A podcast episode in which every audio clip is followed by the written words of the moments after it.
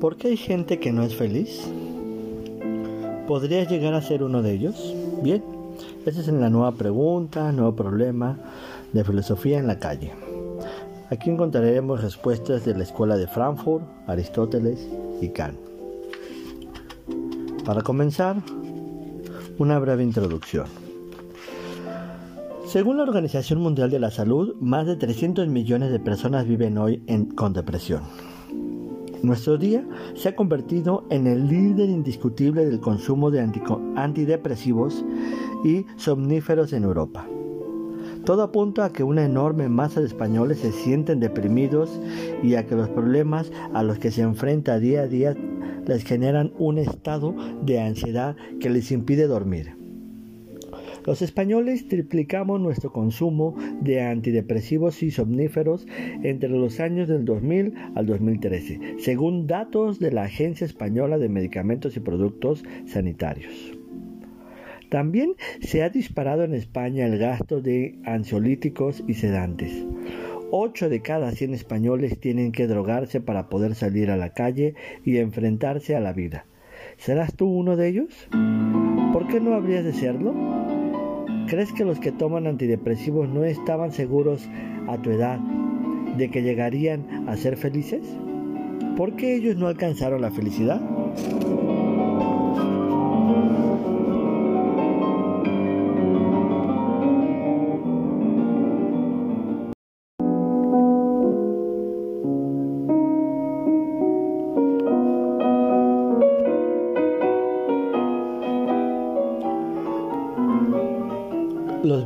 De Frankfurt. En el siglo XX hubo un grupo de pensadores conocidos como la Escuela de Frankfurt, que tienen un cierto parecido con los Vengadores, los héroes más poderosos de la Tierra, capaces de derrotar a cualquier supervillano. Lo que diferencia a los de Frankfurt de los héroes de Marvel es que no le declararon la guerra a un dios de la mitología nórdica, sino al capitalismo. El super equipo de los de Frankfurt estaba formado por los siguientes superfilósofos. Max Horkheimer, de 1895 a 1973. Líder indiscutible del equipo, posee una hipervisión con la que descubrió que el fascismo no había muerto y que se escondía disfrazado bajo ciertas formas de capitalismo. Theodor Adorno, de 1903 a 1969, tiene el superpoder de detectar las manipulaciones ideológicas que hay detrás de cualquier producto cultural, desde una película hasta la canción del verano. Walter Benjamin, de 1892 a 1940 conocido con el sobrenombre del ángel de la historia. Es capaz de leer los libros de historia y descubrir que solo cuentan la historia de los vencedores. Herbert Marcuse, de 1898 a 1979, es capaz de liberarte de la esclavitud a la que nos somete la técnica y el consumismo. Si conversas con él, ya no necesitarás comprarte un móvil nuevo. Eric Fromm, de 1900 a 1980. Tiene el poder de quitarte cualquier miedo, ayudarte a desobedecer y hacer que te sientas libre. Y finalmente, Jürgen Habermas, de 1929, sigue vivo. El último en incorporarse al super equipo. Es el más joven, aunque sobrepasa los 80 tacos en el momento en que escribo estas líneas y posee el superpoder de detectar cuánto una norma es ilegítima. El equipo de los de Frankfurt descubrió que existe un supervillano en nuestra sociedad que hace que la mayoría de los ciudadanos se sientan profundamente infelices, sin saber por qué, dopándose para poder seguir viviendo. El malvado enemigo de los Frankfurt es el sistema económico capitalista que domina nuestras mentes a través de los medios de comunicación, la publicidad y la cultura en general. Este villano ha conseguido someternos de tal modo que ya solo usamos la inteligencia para crear y desarrollar medios con el objeto de alcanzar los fines que él nos dicta. Nos hace creer que somos libres cuando en realidad somos un engranaje al servicio de, de su sistema. El capitalismo permite que nos desarrollemos técnicamente como sociedad, pero no que poseemos, que pensemos qué forma de vida queremos llevar. Esta última la dicta el sistema. Estudia, trabaja, consume y cría hijos que estudien, trabajen y consuman.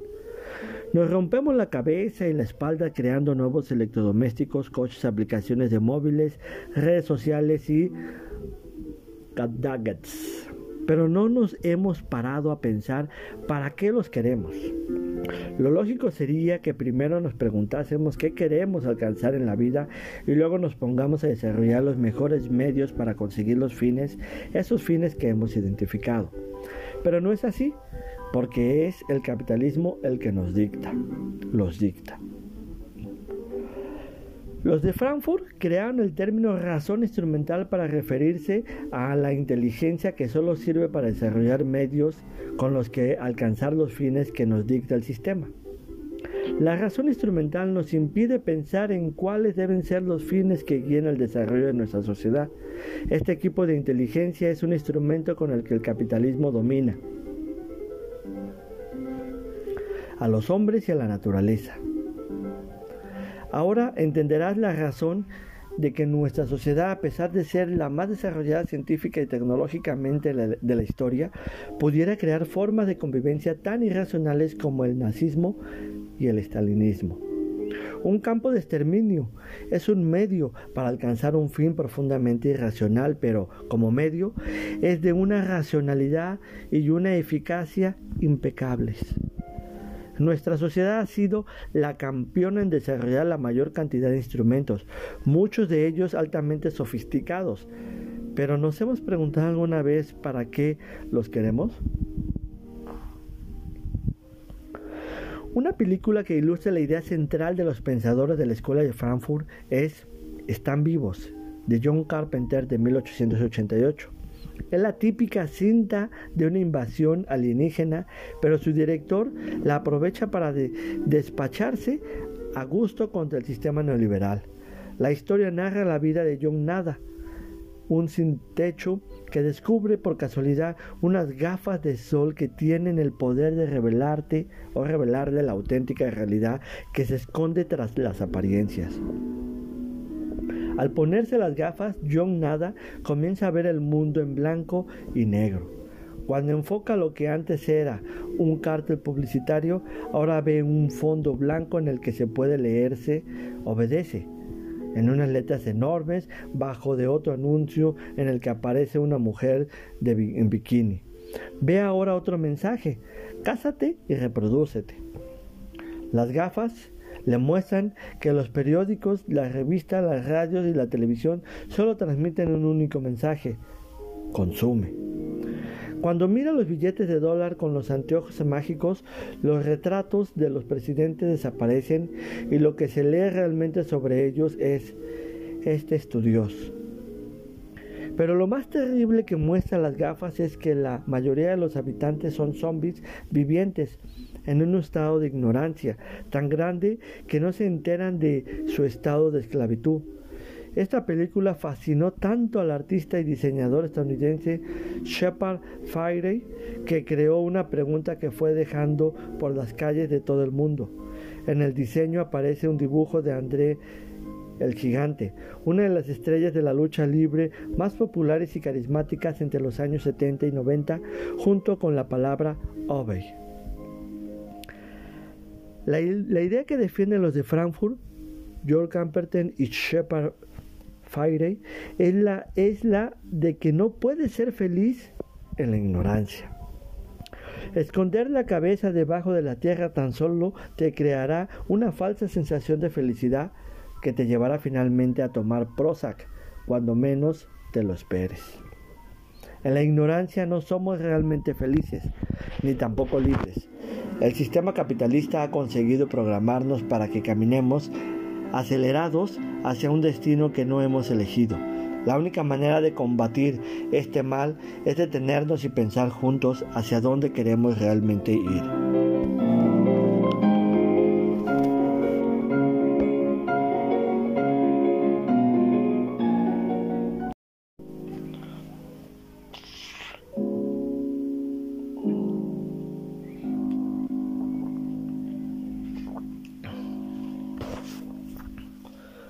No colecciones Pokémon, sino virtudes. Los filósofos de la antigua Grecia y Roma debatieron mucho sobre qué es la felicidad y cómo podemos alcanzarla. Lo primero en escribir sobre ello fue Aristóteles, en un famoso libro titulado Ética a Nicómaco. La explicación tradicional del título de esa obra nos cuenta que Aristóteles escribió un tratado para su hijo Nicómaco, en el que el filósofo le indicaba qué tipo de educación y estilo de vida debía seguir para alcanzar la felicidad. El filósofo también tuvo una hija, pero a ella no le dedicó ni una sola línea, posiblemente porque pensaba que la felicidad, como la política o la filosofía, era una cosa de hombres. Como podrás comprobar, los sabios no están exentos de tener ideas estúpidas. Otra explicación afirma que el, el, Nicómaco, el título, no era su hijo, sino el pobre tipo que se encargó de recopilar y organizar todos los escritos de Aristóteles sobre ética. Sea como fuere, lo cierto es que esta obra sigue siendo muy actual y puede ayudarte en tu camino hacia la felicidad. Si quieres no terminar tomando antidepresivos, lo primero que tienes que hacer es quitarte de la cabeza la idea de que la felicidad es un estado de ánimo parecido a la alegría o a la euforia. Si esto fue así, bastaría con crear un fármaco que nos mantuviese continuamente en ese estado. Para Aristóteles la felicidad tiene más que ver con llevar una vida digna de ser contada, conseguir la plenitud en la existencia, lograr los objetivos que realmente importan y desarrollar todas nuestras capacidades. En definitiva, ser feliz es la consecuencia de habernos convertido en el mejor en la mejor versión de nosotros mismos. Imagina que al final de tus días se rodase una película que contase tu vida. ¿Merecería la pena pagar la entrada de cine para ir a verla? ¿Disfrutarías con ella y te aburrirías? ¿O te aburrirías? ¿El protagonista desaparecería el amor del público o su rechazo? Para Aristóteles, la felicidad es el resultado de un aprendizaje y un entrenamiento. Si consultas a los más sabios y te ejercitas, podrás formar parte del selecto club de las personas felices.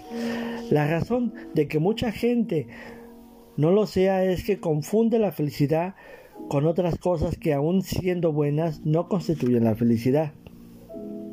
Unos creen que necesitan éxito profesional para ser felices. Otros la fama. Algunos dinero.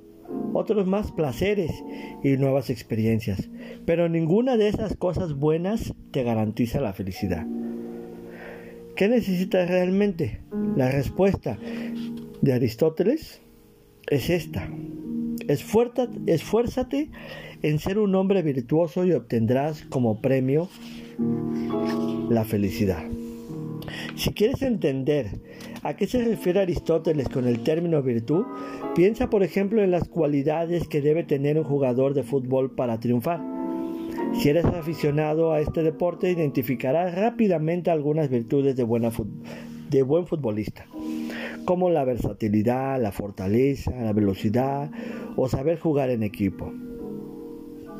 Para reconocerlas, lo primero que hemos hecho es pensar en cuáles son las acciones propias de un jugador de fútbol y después nos hemos preguntado qué cosas son las que hacen que sea que esas acciones se ejecuten con éxito. Si lo propio de un jugador de fútbol es correr, la velocidad ha de ser una de sus virtudes. Sigamos con el fútbol. ¿Qué tendrías que hacer para conseguir las virtudes del buen futbolista? Ya sabe la respuesta, entrenar mucho. Ahora piensa en que en lugar de desear convertirte en un jugador de fútbol excelente, quieres llegar a ser una persona excelente. Para conseguirlo debes identificar las virtudes que te garantizan ejecutar con éxito las acciones propias de los seres humanos. Si quieres ser feliz, deja de coleccionar Pokémon y dedícate a partir de ahora a hacer acopio de virtudes para felicitarte la búsqueda. Aristóteles confeccionó la siguiente lista de virtudes que te convertirán en un ser humano excelente y feliz. Valentía. El, primer punto sería valentía. El punto medio entre la cobardía y la temeridad no pienses que el miedo es malo. Es un mecanismo del que nos ha dotado la naturaleza para avisarnos de un peligro. El temerario no tiene miedo y por eso hace locuras y comete imprudencias. Es el mismo idiota que pone el coche en la autopista a 180 kilómetros por hora y te dice, tranqui, que yo controlo. El cobarde, en cambio, ve peligros donde no los hay.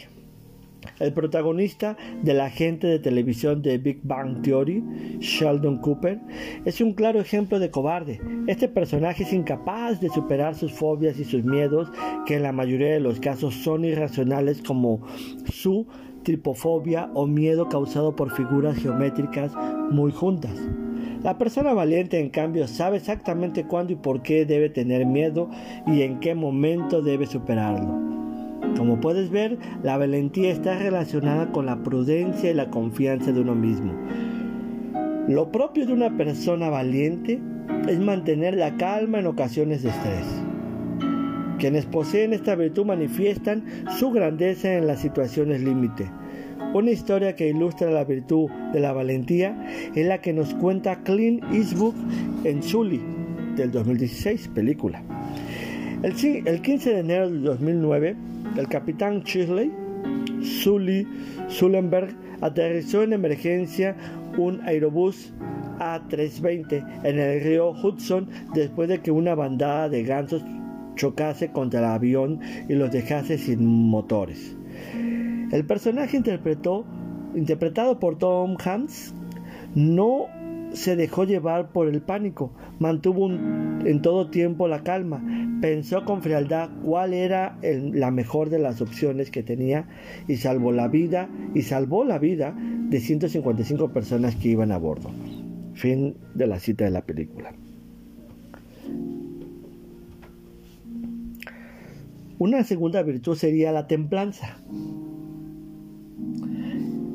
Equilibrio en el disfrute de los placeres. Si dispones de esa virtud entenderás que cuando sales de fiesta no hay que beberse hasta el agua de los floreros.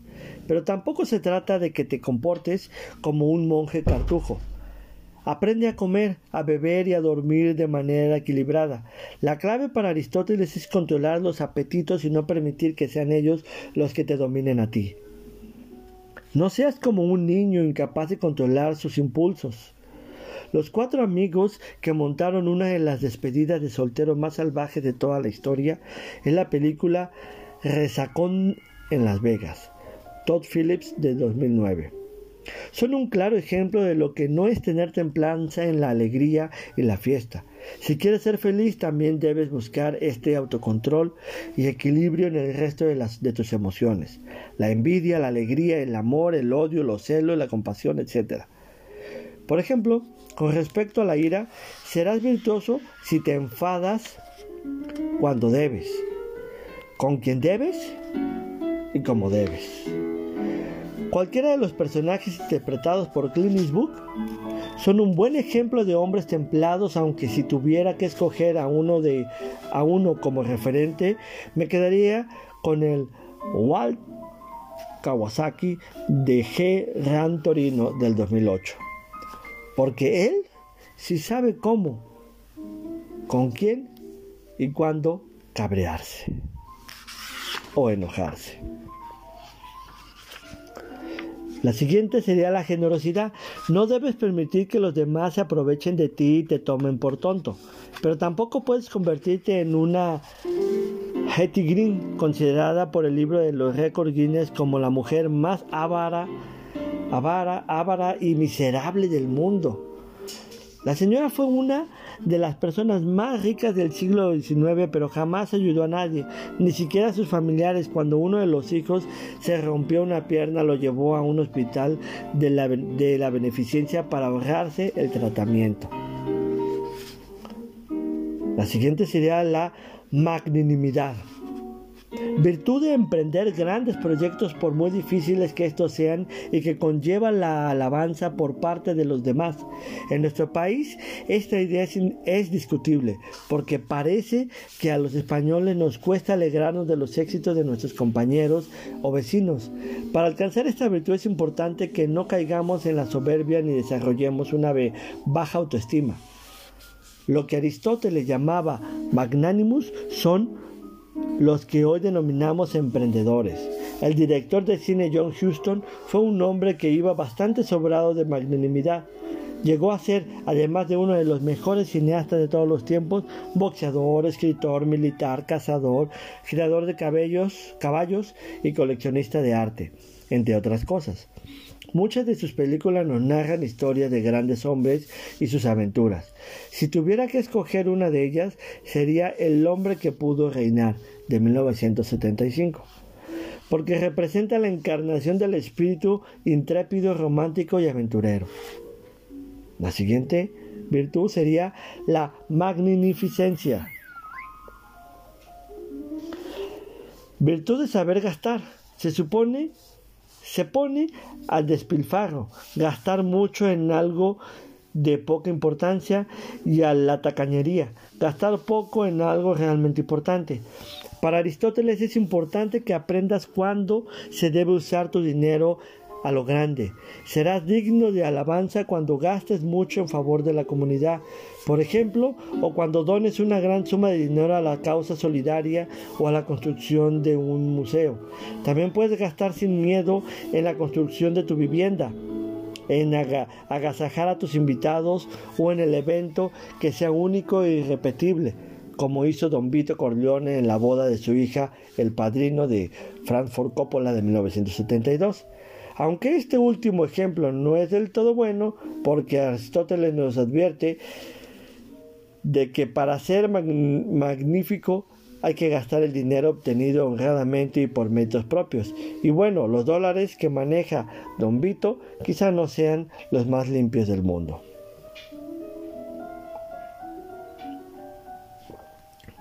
Paciencia. Esta es la virtud propia de la gente sabia. Si no eres capaz de gestionar tus emociones, especialmente de ira, ante los imprevistos, las desgracias y el dolor, es señal de que te queda un largo camino hacia la sabiduría. Porque el ignorante es impaciente, porque su ingenuidad lo lleva a creer que las cosas van a salir siempre como las había pensado. El impaciente tiene expectativas nada realistas y considera que la vida debe ser justa y buena con él en todo momento.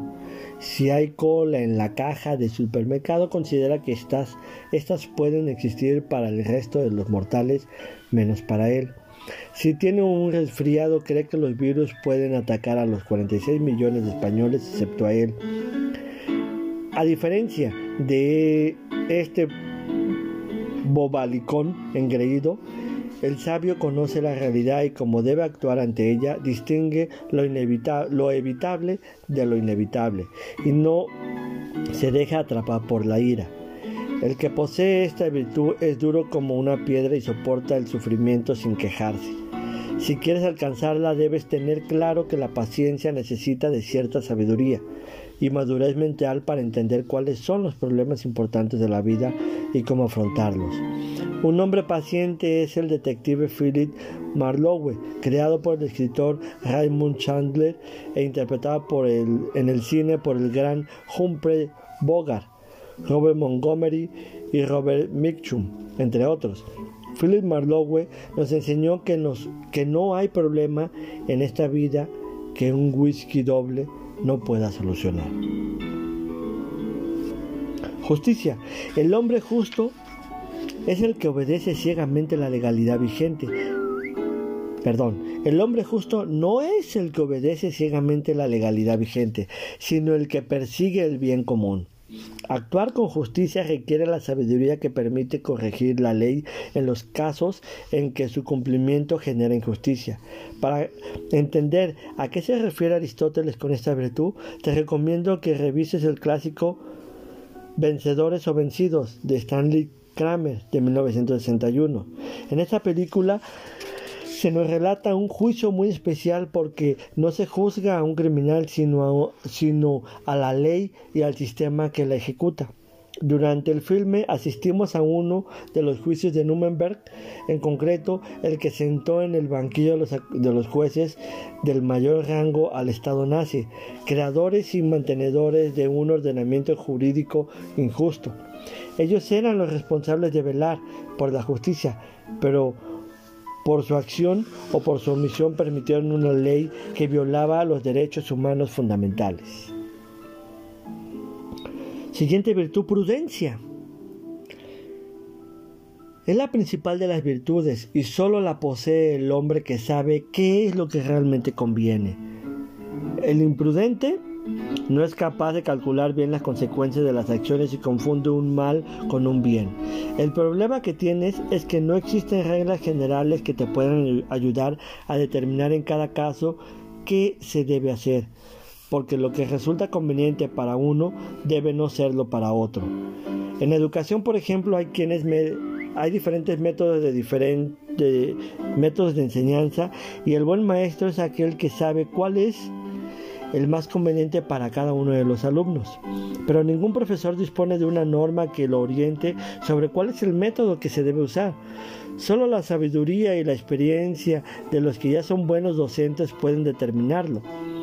Si quieres llegar a alcanzar esta virtud necesitas dedicar tiempo a la reflexión. No hay otra. Tienes que volver sobre ti mismo y evaluar tus acciones y la de los demás. No es nada fácil adquirir la prudencia. Hay jóvenes que pueden saber muchas cosas, pero no por ello son prudentes porque a esta virtud solo se llega por la experiencia. Si el joven no ha tenido suficiente tiempo para adquirir esta última, ¿qué puede hacer entonces? Si quieres ser prudente, escucha a tus abuelos. Nuestros mayores y los expertos poseen la sabiduría fruto de su larga experiencia que están dispuestos a compartir contigo. Sigue las opiniones y los juicios de los prudentes, no de los youtubers e influencers. Para profundizar sobre el significado de esta virtud, te recomiendo que veas la película Los archivos del Pentágono de Steven Spielberg del 2017. En julio de 1971, The New York Times y The, Washington Post tuvieron que tomar una trascendental decisión sobre si publicar o no unos documentos filtrados del Pentágono que probaban el, el, el encubrimiento masivo de, secretos por parte del gobierno. Tuvieron que decidir qué era lo más importante para el pueblo norteamericano, el derecho a la información o la seguridad. Y finalmente la última virtud sería la amistad. Comparemos esta virtud con la agricultura. Al igual manera que el buen agricultor sabe cómo ha de cultivar su campo para que llegue a dar los mejores frutos, el buen amigo sabe cómo hacer lo mismo con una relación. Para Aristóteles la amistad es la virtud más necesaria para ser feliz, porque los demás bienes solo cobran mayor o sentido cuando los disfrutamos con nuestros amigos. La amistad requiere tiempo y trato, pero el hecho de que hayas tratado a alguien desde tu infancia no lo convierte inmediatamente en tu amigo, puesto que necesitas que esa persona sea buena y virtuosa. No podemos cultivar la amistad con alguien malo. Sucede igual a la inversa. Hasta que te conviertas en una buena persona, no serás digno de la amistad de otro. Aristóteles afirma que no es posible ser amigo de muchos porque la amistad requiere intimidad, y para conseguirla hace falta dedicación y tiempo. Existe otro tipo de relaciones como las que creamos para pasarlo bien o por interés mutuo, pero no son amistad. Aristóteles, como, de, como en todo, te recomienda un término medio entre uno y muchos amigos. Cita. Usa la amistad como lo haces con la sal en las comidas. En Gijón hay una famosa coctelería junto al mar en la que aún hoy dos señores octogenarios conservan una bella tradición para cultivar su amistad. Quedan una vez a la semana en el local y piden dos rondas de dry martini. El que paga la ronda propone el tema de, la, conversación, luego intercambian los papeles. Fin de la cita. Todas las virtudes propuestas por Aristóteles tienen algo en común. Son un término medio entre dos extremos. Por eso, ten muy presente que puedes llegar a descubrir, destruir una de tus virtudes por exceso o por defecto. Como en el deporte, el exceso de ejercicio no es sano. Apuntarse en, en enero al gimnasio para ir solo los dos primeros días tampoco.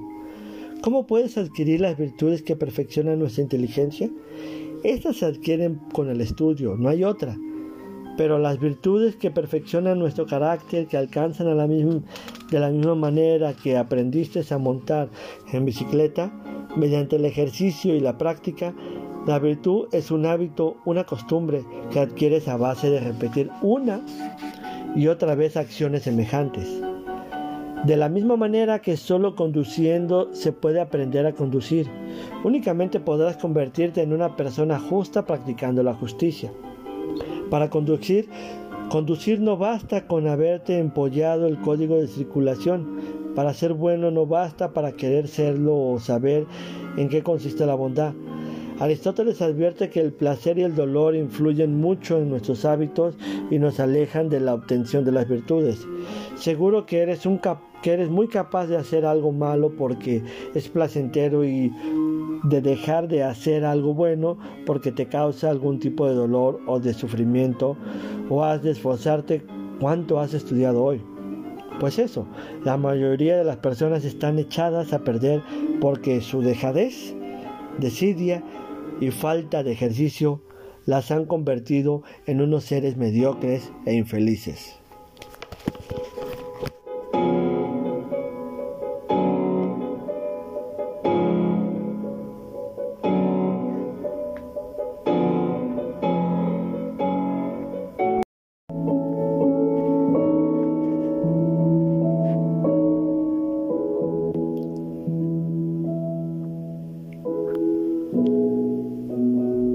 Y sé feliz.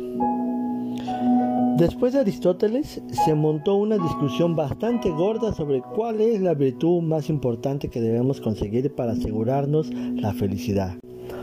Los filósofos estoicos defendieron que la virtud principal es la sabiduría, que se alcanza ejercitando la razón y controlando las emociones y los deseos. Los epicúreos identificaron el placer con la virtud pero no cualquier tipo de placeres, sino solo aquellos naturales, moderados y sin excesos. Para los escépticos la virtud es un estado en el que literalmente todo te da igual y que te permite permanecer en calma durante toda la vida. Los cristianos se sumaron a la fiesta y propusieron el amor como la principal de las virtudes. Y luego llegó Kant y zanjó la discusión. Para él, filósofo alemán, Debatir sobre las virtudes y la felicidad es tan absurdo como hacerlo sobre cuál es, cuál es la mejor comida del mundo. Según Kant, la felicidad es la satisfacción de todos los deseos e inclinaciones y como cada uno de nosotros tiene un carácter y una constitución diferentes, no es posible concretar un ideal común para todos los hombres. Lo que a ti te hace feliz, a mí me puede provocar un profundo sentimiento opuesto. Una de las cosas que más me relajan y me llevan a la de felicidad y me llenan de felicidad es calcar ceros en los exámenes de mis alumnos. Ese movimiento rápido y circular de muñeca me resulta altamente placentero, pero no puedo decir que provoque el mismo efecto en los estudiantes.